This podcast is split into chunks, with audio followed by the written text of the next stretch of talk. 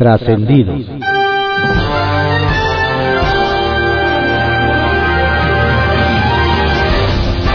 Continuamos con la audiosíntesis informativa de Adrián Ojeda Román, correspondiente a hoy, jueves 7 de abril de 2022. Demos lectura a algunos trascendidos que se publican en periódicos capitalinos de circulación nacional. Templo Mayor, por Fray Bartolomé, que se publica en el periódico Reforma. Dicen que la soberbia es hija del cinismo, lo cual se comprueba al ver que las principales figuras de la 4T están haciendo una ostentación obscena de su poder. No reconocen límites, se saben impunes, se burlan de las autoridades y pueden mentir sin pudor alguno, empezando por el propio Andrés Manuel López Obrador. La ley e inclusive la propia constitución han sido puestas por debajo de los deseos presidenciales. El mandatario prometió cumplir y hacer cumplir las leyes, pero la realidad es muy distinta. Él mismo lo dijo en su mañanera. No me vengan con el cuento de que la ley es la ley. Le salió del alma. El cinismo como sello de la casa es Hugo López Gatel, manejando la pandemia como si supiera más que todos los científicos del mundo. Es Adán Augusto López haciendo campaña ilegalmente, reventando su papel de interlocutor político. Es Claudia Sheinbaum encabezando un monumento al acarreo en el Monumento de la Revolución. Es Delfina Gómez sin sanción por haber cometido delitos electorales en Texcoco es Tatiana Cloutier agachándose ante la contrarreforma eléctrica. Es también Félix Salgado, es Pío, es Felipa, es la Casa Gris de Houston. Uf, la cuarta transformación terminó convirtiéndose en la cuarta ostentación. Por cierto, alguien debería avisarle a López Gatel que ayer se registraron 12.144 casos nuevos de COVID-19. No es por espantar a nadie, pero esto significa un aumento del 188% respecto de los casos registrados el martes. En una semana, las cifras de contagio se volvieron a disparar. Llegaron al triple del miércoles anterior. A ver para cuándo reacciona el subsecretario. Vaya, vaya. La presidencia de la República anunció que va a destinar el 25% de su gasto en publicidad para, supuestamente, subsidiar el gasto de seguridad social para periodistas. ¿Dinero en efectivo a los reporteros?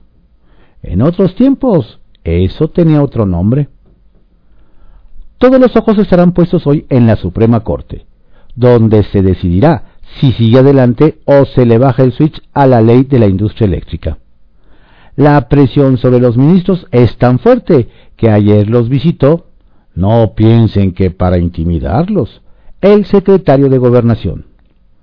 En el gobierno saben que esa ley es inconstitucional. Tan es así que el presidente envió una reforma constitucional al Congreso para hacerla constitucional. Si a eso se le suma que la 4T no cuenta con los votos para aprobar su reforma, es claro que AMLO le inquieta lo que decidan los ministros. También para la Suprema Corte será un día de definiciones defender su autonomía y su papel de garante de la Constitución, o quedar como fusibles quemados del presidente. Circuito Interior, que se publica en el periódico Reforma. A nivel nacional, la Ciudad de México fue pionera en la implementación de un pronóstico de calidad del aire que advirtiera con tiempo sobre los días que pintaran complejos en cuanto a polución se refiere.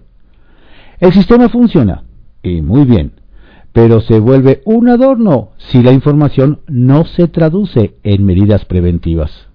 El martes, por ejemplo, se anticipaba que ayer habría altos niveles de ozono y partículas. Y así fue. Pero ¿alguien recuerda que alguna autoridad haya pedido no salir de casa o cancelado actividades al aire libre? Para hoy también se esperan índices altos de contaminación y bajísima posibilidad de que alguien pida oficialmente a la población sensible que no se exponga en exteriores. En mejor momento no pudo entregarse el sujeto a quien acusan de haber herido de muerte a un menor de edad el sábado en una fiesta en Gilotzingo. De no haberlo hecho, la probabilidad de otro bloqueo en Periférico Norte era grande. Vaya que la suerte, más que la investigación, jugó a favor de la Fiscalía del Estado de México. El Caballito, que se publica en el periódico El Universal. Desactivan manifestación de transportistas. La semana pasada le platicamos que en el gobierno de la Ciudad de México podría darse una semana complicada porque había amago de dos movilizaciones. Una, la del Sindicato de Trabajadores del Metro, que encabeza Fernando Espino, que sí se realizó al antiguo Palacio del Ayuntamiento, pero nos dicen las autoridades reconocen los adeudos y avanzan en las pláticas y la segunda prevista para hoy se desactivó. Nos platican que los transportistas que amenazaron con realizar una marcha desistieron luego de reunirse con el secretario de Gobierno Martí Batres y el titular de la Secretaría de Movilidad Andrés Layuz, pues consideran que se puede avanzar en sus expectativas relacionadas con el incremento de tarifa. Si bien las autoridades han dicho que no habrá, los concesionarios deslizaron que el diálogo está abierto. No cazarán mapaches en Coajimalpa.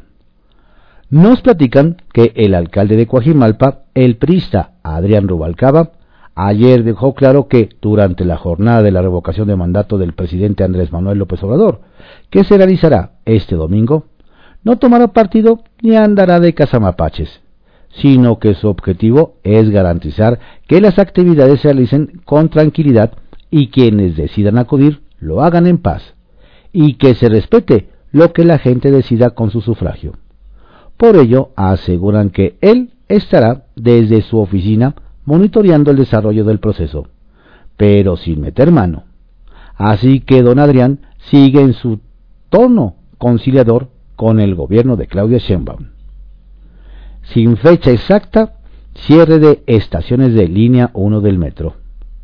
El director del sistema de transporte colectivo Metro, Guillermo Calderón, salió ayer para explicar que en mayo iniciarán los trabajos preparativos para lo que será la modernización de la línea 1 de dicho medio de transporte. Pero será por las noches, por lo que aún no habrá afectación al servicio a usuarios. Sin embargo, alertó que será en el segundo semestre cuando ocurra el cierre de Pantitlán a Valderas y para 2023 de Valderas Observatorio. Lo que nos dicen es que todavía no hay fecha exacta para la afectación del servicio, por lo que las autoridades insisten en que cuando ocurra lo informarán con anticipación. Línea 13, que se publica en el periódico Contrarréplica. Propuesta congelada. Después de que 20 diputadas y diputados solicitaran a la Comisión de Bienestar Animal presentar el dictamen que prohíbe las corridas de toros en la Ciudad de México, al diputado Jesús Esma no le queda otra que enviarla al diputado Héctor Díaz Polanco, quien en la sesión de este martes dijo que será hasta el próximo jueves cuando decidirá darle trámite o no, debido a que supuestamente tiene inconsistencias. Al respecto, el diputado Jorge Gaviño acusó que no se puede por debajo de la mesa con subterfugios legales retrasar la discusión del dictamen. Precisó que no piden que se apruebe, sino que se discuta en el Pleno. Difundir derechos. El Congreso de la Ciudad exhortó a las y los diputados y al Comité de Atención y Quejas Ciudadanas a que implementen campañas de promoción y difusión de los derechos laborales de las personas trabajadoras del hogar en sus 66 módulos de gestión. El diputado de Morena, Óscar López, promotor del punto, detalló que en México más de dos millones de personas se dedican al trabajo del hogar y recordó que la ley les reconoce una serie de beneficios, sin embargo, expuso que 68% no tienen ninguna prestación y una de cada diez ha sido maltratada por sus patrones. De ahí la necesidad de difundir sus derechos. Incrementar adopción. El diputado Diego Garrido, del PAN, presentó una iniciativa de reforma al artículo 12 de la Ley de Protección a los Animales de la Ciudad de México para aumentar las jornadas de adopción de animales en la capital del país. La propuesta tiene además el objetivo de reducir el maltrato de animales utilizados para su reproducción y venta, así como el abandono. Durante la presentación de la iniciativa, el legislador expresó que los animales de compañía no son cosas, no son objetos, no pueden estar a la venta y recordó que de acuerdo con la Constitución de la Ciudad de México se les considera seres sintientes. Volver a Donceles. La diputada Leticia Estrada, así como los diputados Alberto Martínez Urincho y Octavio Rivero, informaron al Congreso de la ciudad que regresarán a tomar sus curules en el recinto de Donceles y Allende de manera oficial. Martínez Urincho lo hará a partir de este 7 de abril y Rivero Villaseñor el 8 de abril. Se sabe que el regreso de las y los diputados que solicitaron licencia para promover la consulta de revocación de mandato lo harán de manera paulatina, aunque solo ellos, tres, lo han formalizado. Se espera que después del próximo domingo regresen cuando menos Nancy Núñez, Fernando Mercado y Gerardo Villanueva. Trascendió, que se publica en el periódico Milenio. Trascendió que el coordinador de Morena en la Cámara de Diputados, Ignacio Mier, sostuvo reuniones bilaterales con sus homólogos de las bancadas de oposición en el último intento de alcanzar acuerdos en torno a la reforma eléctrica del presidente, pues la Junta de Coordinación Política tendrá este jueves un encuentro con el propósito de definir la ruta para la discusión de la iniciativa en Semana Santa, sin descartar un nuevo aplazamiento hasta que haya condiciones para aprobarla. Trascendió que la OEA ya empezó con sus gestiones para vigilar el proceso detrás de la revocación de mandato y ayer su misión enviada a México, liderada por el peruano Fernando Tuesta, tuvo una gira en la que primero se reunió con representantes de organizaciones a favor y en contra de la consulta. Después con algunos magistrados del Tribunal Electoral del Poder Judicial de la Federación y por separado con el fiscal electoral José Agustín Ortiz Pinchetti y con el dirigente del PT, Alberto Anaya. Trascendió que frente a la multitud de espontáneos que acudieron al mitin del Monumento a la Revolución, trasladados en microbuses que generaron un gigantesco estacionamiento en calles del centro, la funcionaria en calidad de ciudadana Claudia Sheinbaum, acompañada por personajes como Luisa María Alcalde y Jesús Ramírez Cuevas, enlistó las bondades de la reforma eléctrica sin dejar la oportunidad de dejarle un recuerdito a los consejeros del INE y llamar a votar el domingo, pese a la advertencia de un apercibimiento público. Trascendió que mientras prosigue el misterio sobre el futuro del equipo Gallos de fútbol, después de la trifulca en el Estadio Corregidora de un mes atrás, el gobernador de Querétaro, Mauricio Curi González, anunció la llegada de expertos que ayudarán a prevenir desde la autoridad estatal situaciones similares a que, por lo pronto, ya implicaron el cese de los titulares de seguridad ciudadana y de protección civil, con un claro mensaje al gabinete, lo que se suma a la proscripción de barras en todas las canchas. Kiosco, que se publica en el periódico El Universal. Noquea las buenas formas, pleito de Gober contra UDG.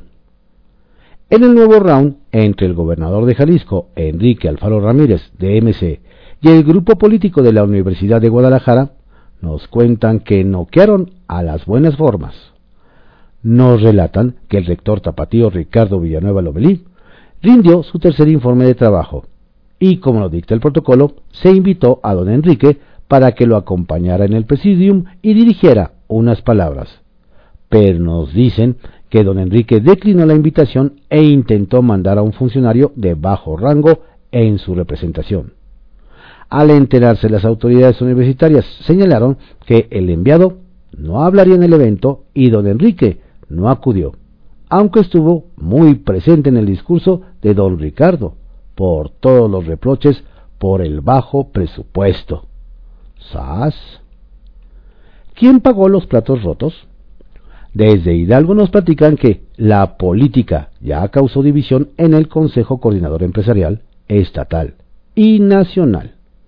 Nos detallan que la cúpula estatal reveló una encuesta de preferencias a gobernador encabezada por el candidato morenista Julio Menchaca Salazar, lo cual no cayó bien entre los priistas ni en el Consejo Nacional, donde los desconocieron como parte de la cúpula empresarial. Pero el Consejo Coordinador Empresarial hidalguense reviró que no se hagan, pues si son parte del órgano nacional y sostuvieron su encuesta. Sin embargo, en todo este lío, el peor salpicado fue Marco Antonio Mendoza Bustamante, jefe de campaña de la priista Carolina Vigiano, pues declaró que la mafia se había apoderado del Consejo Coordinador Estatal. No me ayudes, compadre. A un pasito de la vía legal.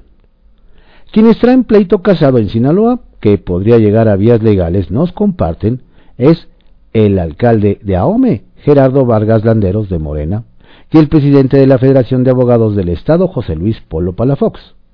Nos explican que a don Gerardo le gusta presumir que sale bien librado en las evaluaciones de alcaldes, pero cada vez que lo hace, misteriosamente salen pintas anónimas que lo acusan de haber dejado desfalcos en la Junta de Agua Potable y Alcantarillado Municipal, por lo que señala a don José Luis de estar detrás de esos actos ya que el jurista ha denunciado que don Gerardo pretende endeudar al municipio con una dudosa concesión para la recolección de la basura.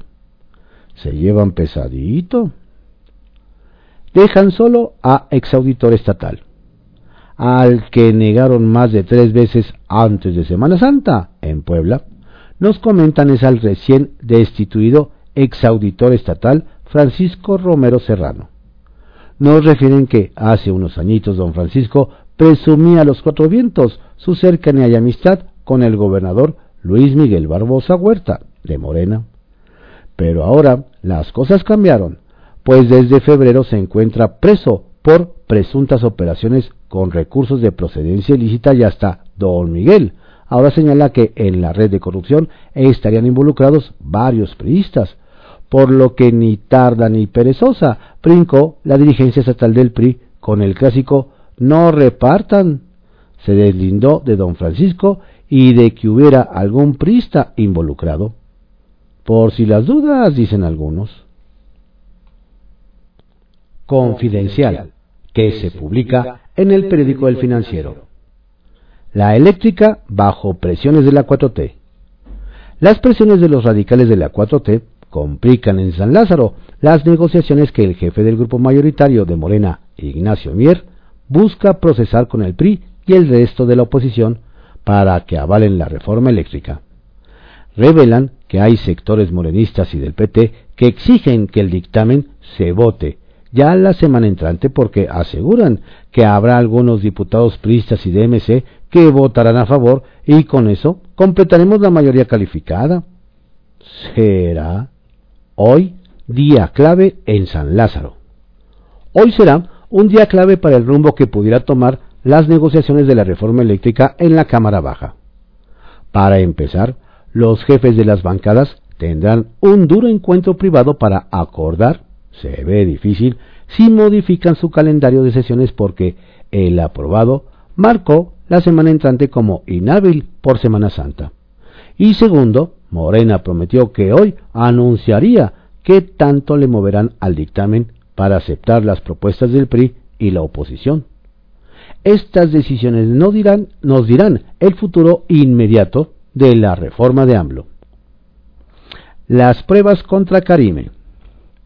Entre las pruebas presentadas por México para lograr que el Departamento de Estado de Gran Bretaña autorizara la extradición de Karime Macías ex primera dama de Veracruz, se encuentran, nos comentan, una serie de operaciones financieras con empresas fachadas detectadas por la UIF desde los tiempos de Santiago Nieto.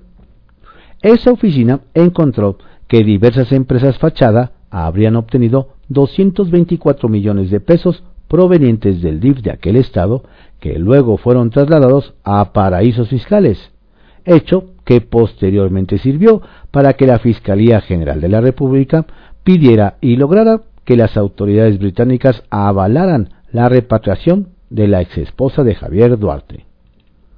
Al pendiente de la corte. Buenos días, su señoría, fue la canción infantil con la que abrió el presidente su conferencia.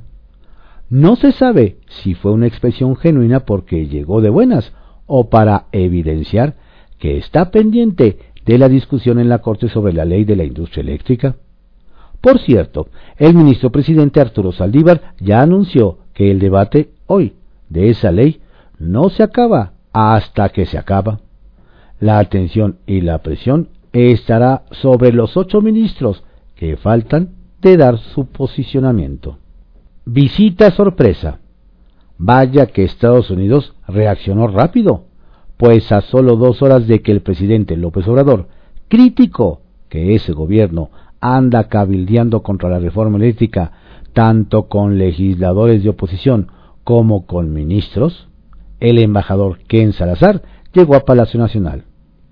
No sabemos si el encuentro fue cortés, pues eludió dar declaraciones y, contrario a otras veces, ahora ni saludo para las cámaras hubo. General al diamante. Ya no es novedad la destreza del presidente para el rey de los deportes. Jugué cinco entradas, batí tres de tres, un toque de bola por la raya, dos hits, produje carrera. No lucimos tan mal, tiramos la polilla y no hubo lesiones compartió.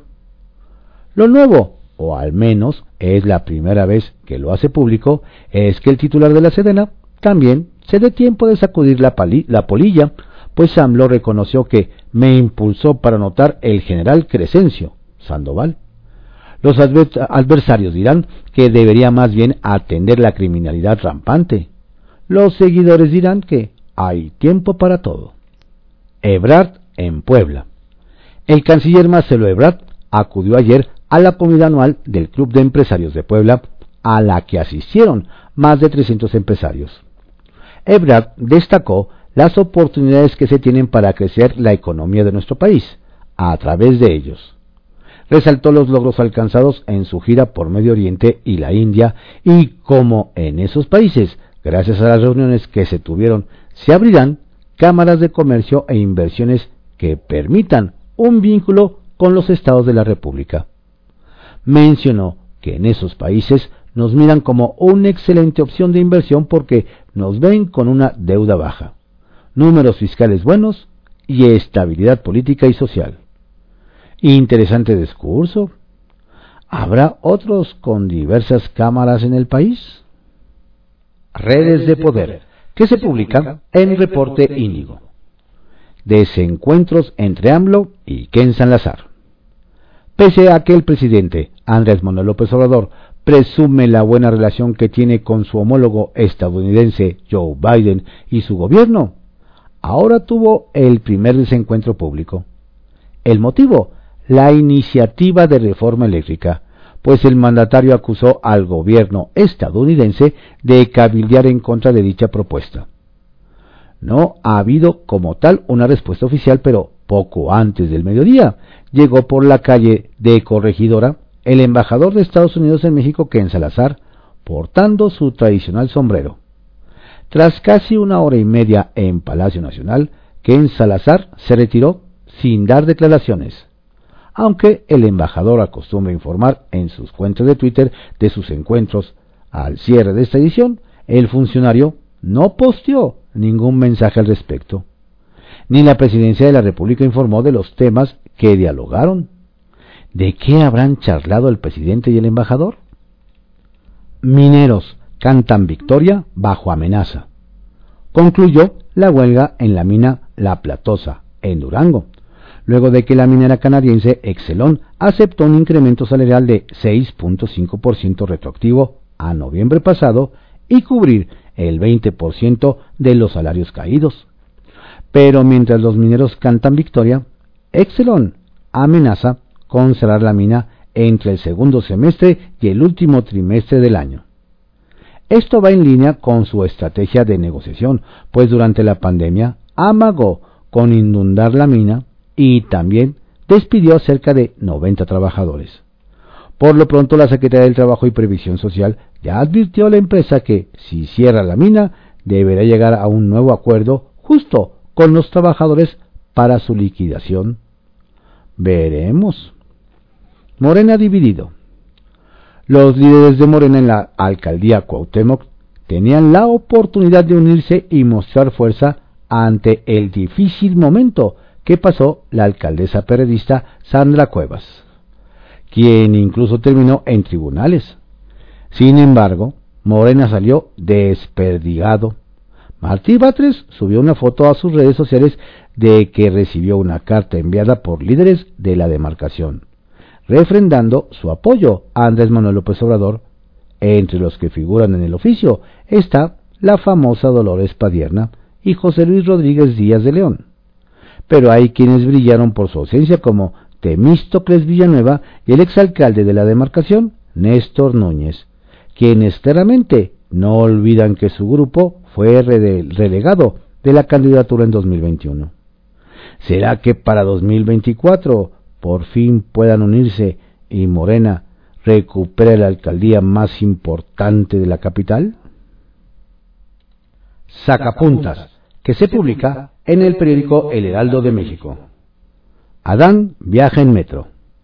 En la víspera de que los ministros de la Suprema Corte emitan su fallo sobre la ley de la industria eléctrica, el secretario de Gobernación Adán Augusto López se apersonó en la sede del máximo tribunal del país.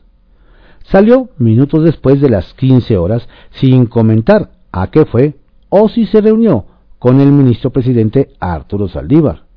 Luego se subió al metro. Rechaza invitación.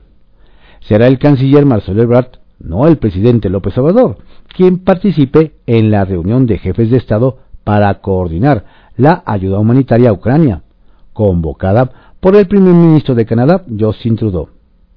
Aunque el canadiense invitó personalmente a su par mexicano, este declinó porque estaría en las Islas Marías, pero les mandará un video. Están llegando votos. Nos cuentan que hasta ayer los votos de mexicanos en el extranjero para la revocación de mandato eran 3.656.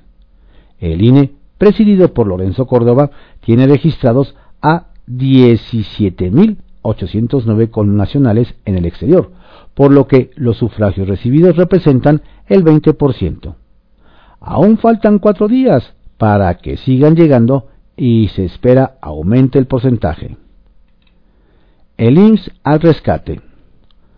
Buena mancuerna están haciendo el director del IMSS, Zoe Robledo, y el gobernador de Nayarit, Miguel Ángel Navarro a raíz de la entrada en vigor del programa In Bienestar en la entidad, ambos realizan recorridos en hospitales.